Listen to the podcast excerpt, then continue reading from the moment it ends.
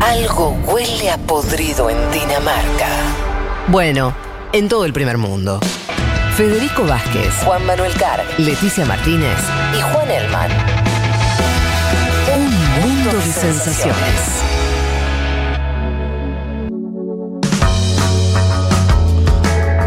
Muy bien, pero le decíamos que queríamos hablar con protagonistas en plural de lo que viene ocurriendo en Ecuador y después de tener la palabra de Homero Castañer, estamos en comunicación con Pavel Muñoz. Él es asambleísta por Pichincha, por el espacio del correísmo, justamente. Así que vamos a escuchar la otra campana. Eh, ¿Qué tal, Pavel? Te saluda Federico Vázquez de Buenos Aires. Federico, ¿qué tal? Un gusto, un saludo para ti, para todos los que hacen el equipo de Futuro Rock y un abrazo fuerte para Argentina. Bueno, muchísimas gracias. Eh, no sé si estaba escuchando, pero acabamos hace un segundo de, hablar con Castañer eh, y, él, bueno, nos decía varias cosas de cómo esperaba que fuera el gobierno de Lazo. A mí me sorprende, voy a entrar por acá directamente, vamos a hablar de algún otro tema también, pero me parece relevante porque es una, una mirada distinta a la que tenemos nosotros. Veremos si eh, es así o no. Él nos decía que esperaba una convivencia política con el correísmo y pasar un poco la página de lo que fueron estos años bajo el gobierno de, de- de Lenín Moreno de persecución judicial eh, y demás. Eh, ¿Usted comparte ese optimismo de, de Castañer?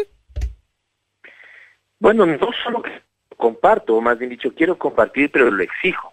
Lo exijo porque me parece que Lazo tiene una oportunidad, una oportunidad que eh, no la implementó, eh, por ejemplo, Moreno en Ecuador, que no la implementó Macri en su momento, por ejemplo, en Argentina.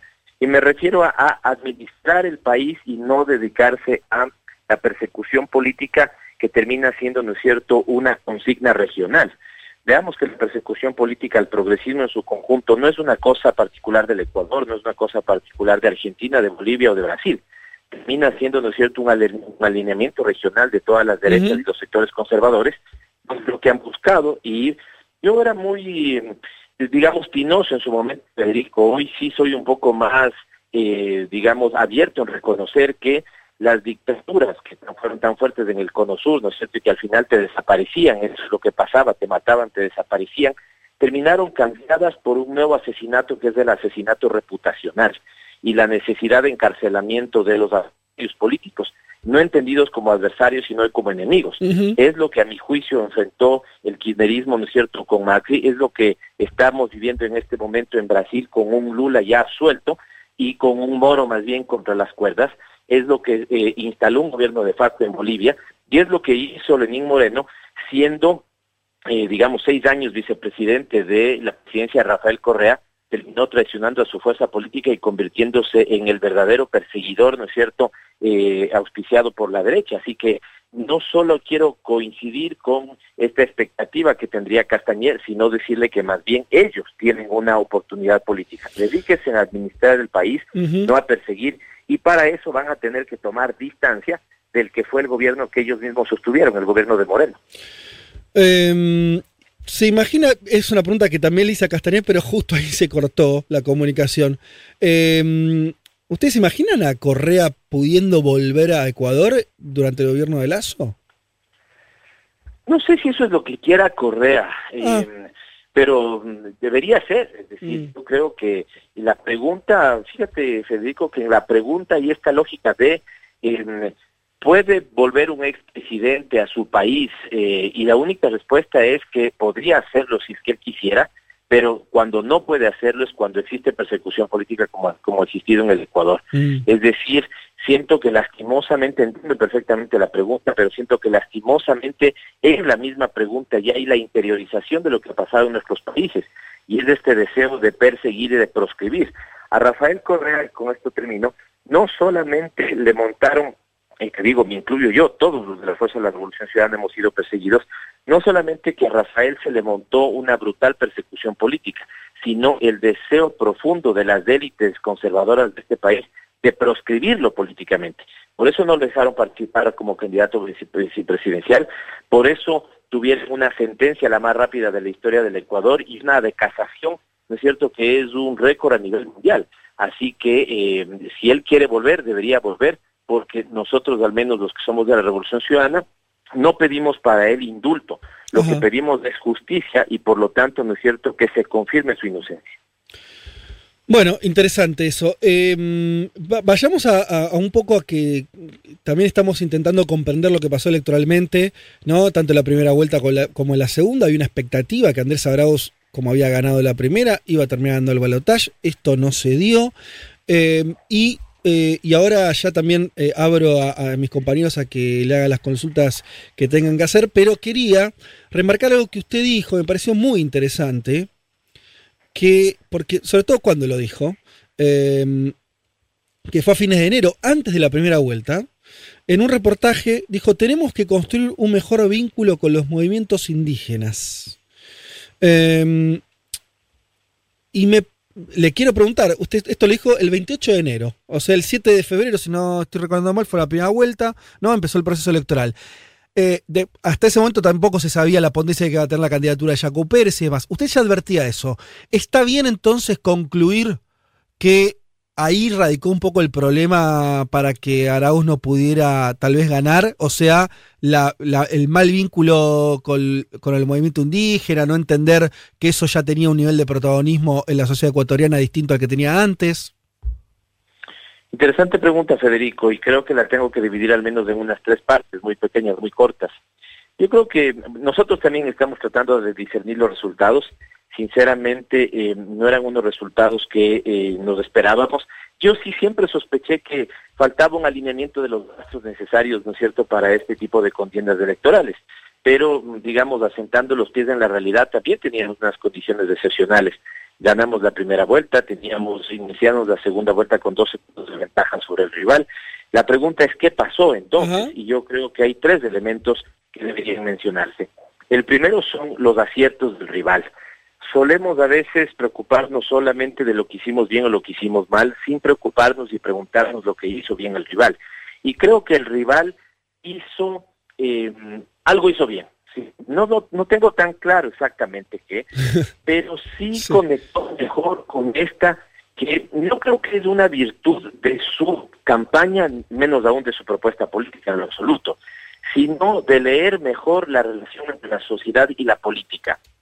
Y yo creo que ahí eh, habrá que reconocer, ¿no es cierto?, lo que este estratega tan conocido en Argentina, tan conocido en Ecuador, sobre todo porque es ecuatoriano, Durán Barba, ¿no es cierto?, ha logrado en estos años. Durán Barba tiene un gran logro aquí en la ciudad de Quito cuando, antes de que gane Macri, gana la alcaldía de Quito y ya estaba en este mundo que a veces los sociólogos hemos llamado de la postpolítica, ¿no es cierto? Además, una política absolutamente líquida, eh, escaparse de las ideologías y los extremos de una cosa multicolor, al mismo tiempo vaciada de contenido en muchos, en muchos casos, ¿no es cierto?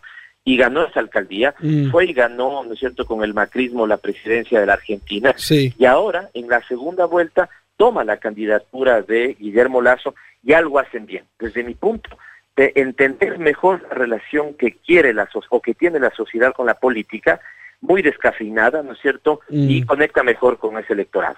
Le re- permite remontar, ¿no es cierto? Y les permite ganar la elección. Segundo, pero no creo que es lo más importante. Segundo, que sí tiene un segundo, un mayor nivel de importancia, es lo que hicimos mal nosotros. Y debo reconocer, Federico, y a todo el equipo ahí, ¿no es cierto? Eh, muchos conocen, siguen la realidad ecuatoriana. eh, hicimos una mala campaña, lo tengo que decir, ¿no es cierto?, con todas las letras. Eh, no tuvimos una estrategia adecuada, tuvimos un conjunto de desorganización, perdimos mucho tiempo. Federico, cuando termina la primera vuelta, ¿no es cierto?, y ya se sabe que viene un balotaje, empiezan casi, casi a rifarse quién pasaba la segunda vuelta entre Jaco Pérez, ¿no es cierto?, y eh, Guillermo Lazo. Sí. Ahí hay al menos unos 12 días que nosotros perdemos tiempo muy valioso Ajá. porque debimos nosotros continuar en campaña y no lo hicimos, así que yo creo que también tuvimos un conjunto de Mm. errores. Creo que nuestros errores pesaron más que los aciertos del rival. Y finalmente, lo último que quiero decir, que es lo que más peso tiene, es que Lazo, él como persona viene años en campaña, y para esta campaña, ¿no es cierto?, los medios de comunicación vienen cuatro años junto con Moreno. Es decir, aquí hay un maridaje, aquí hay un matrimonio entre Moreno con Lazo y los medios de comunicación. Y al menos en el Ecuador, ¿no es cierto?, desayunamos, almorzamos y merendamos acusaciones falsas de corrupción y todo eso, ¿no es cierto?, fue cayendo a un, digamos, fue teniendo un resultado. Y ese resultado me parece que es el profundo hastío de la política, de la gente con la política, la total falta de confianza de los ciudadanos respecto a todas las instituciones estatales, y en ese momento, cuando hay una suerte de anomia, incluso yo diría, es cuando estas recetas fáciles y este discurso post-política de Durán Barba, ¿no es cierto?, cobra sentido. Mm. Es decir, que yo no vería, ¿no es cierto?, tampoco los aciertos de Durán Barba si al final no se hubieran dedicado los cuatro años como se dedicaron a eh, minar la representatividad política, ¿no es cierto?, y generarle a la gente el hastío con la política. Por eso, cierro diciéndote que veamos el histórico voto nulo que hubo en estas elecciones. Eso también devela esto, ¿no? ¿Qué tal, asambleísta? Juan Eman lo saluda. En base a lo que acaba de decir y un poco en esa primera conclusión, ¿no? De, que me parece bien interesante de esta relación entre la sociedad y la política, ¿cómo pararse ahora?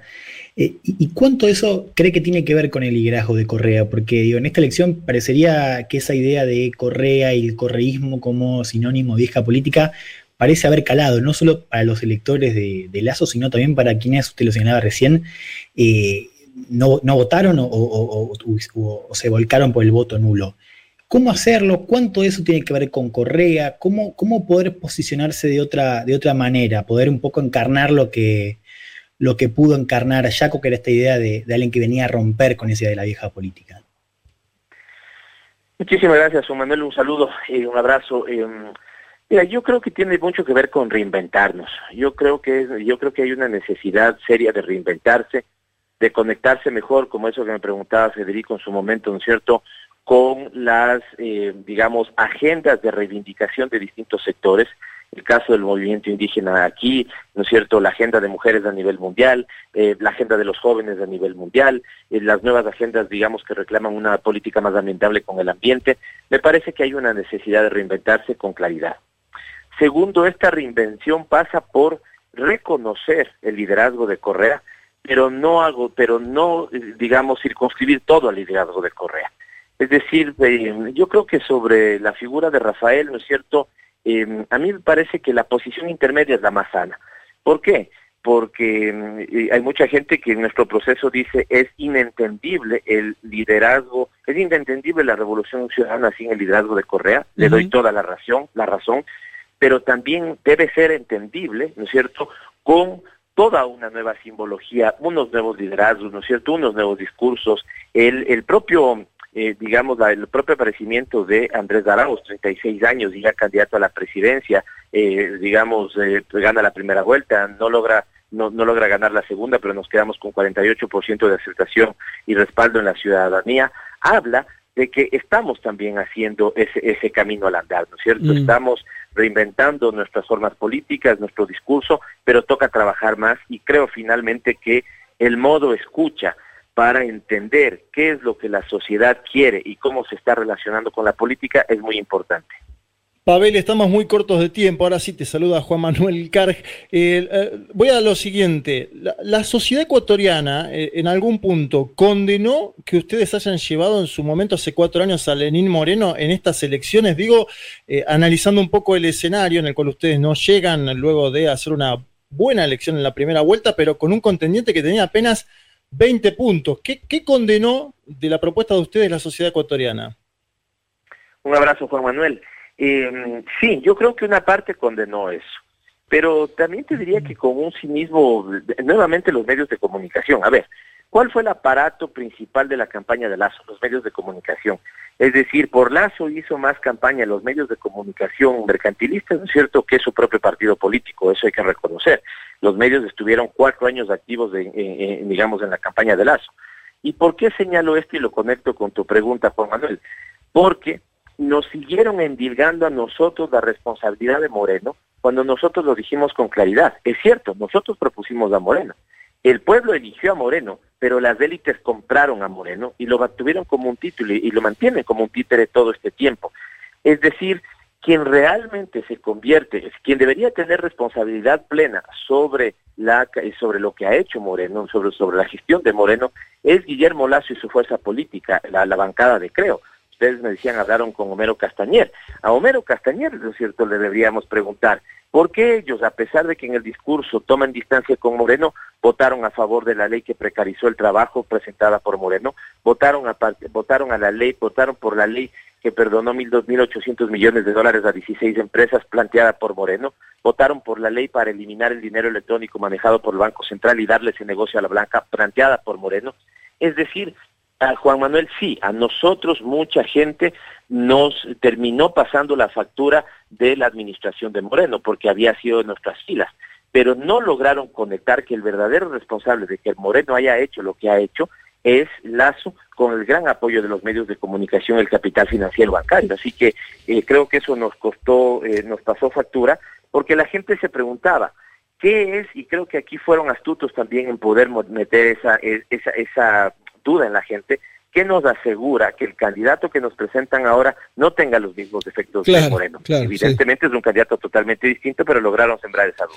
Estamos hablando con Pavel Muñoz, asambleísta eh, de Ecuador, que entiendo acabas de reelegir la banca, ¿no? Ya estuviste en el periodo previo como asambleísta y ahora vas a seguir siendo eh, parte de la Cámara, ¿no es cierto? Sí, sí, sí, sí, ya tuve mi primer periodo y he sido reelecto para el segundo. Pavel, te agradecemos muchísimo el tiempo que nos dedicaste. Estamos ahora medio, medio cortos, tenemos que continuar, pero creo que fue un buen primer fresco de cómo fue, eh, de cómo es eh, eh, el, actual contexto político y, seguramente vamos a estar hablando próximamente. Te mandamos un saludo desde Buenos Aires. Seguro, el abrazo los mando yo, como siempre, un cariño muy fuerte, muy sentido para la Argentina y gracias por este espacio. A usted. Hasta las 3. Federico Vázquez, Juan Elma, Leticia Martínez y Juan Manuel Carg hacen un mundo de sensaciones.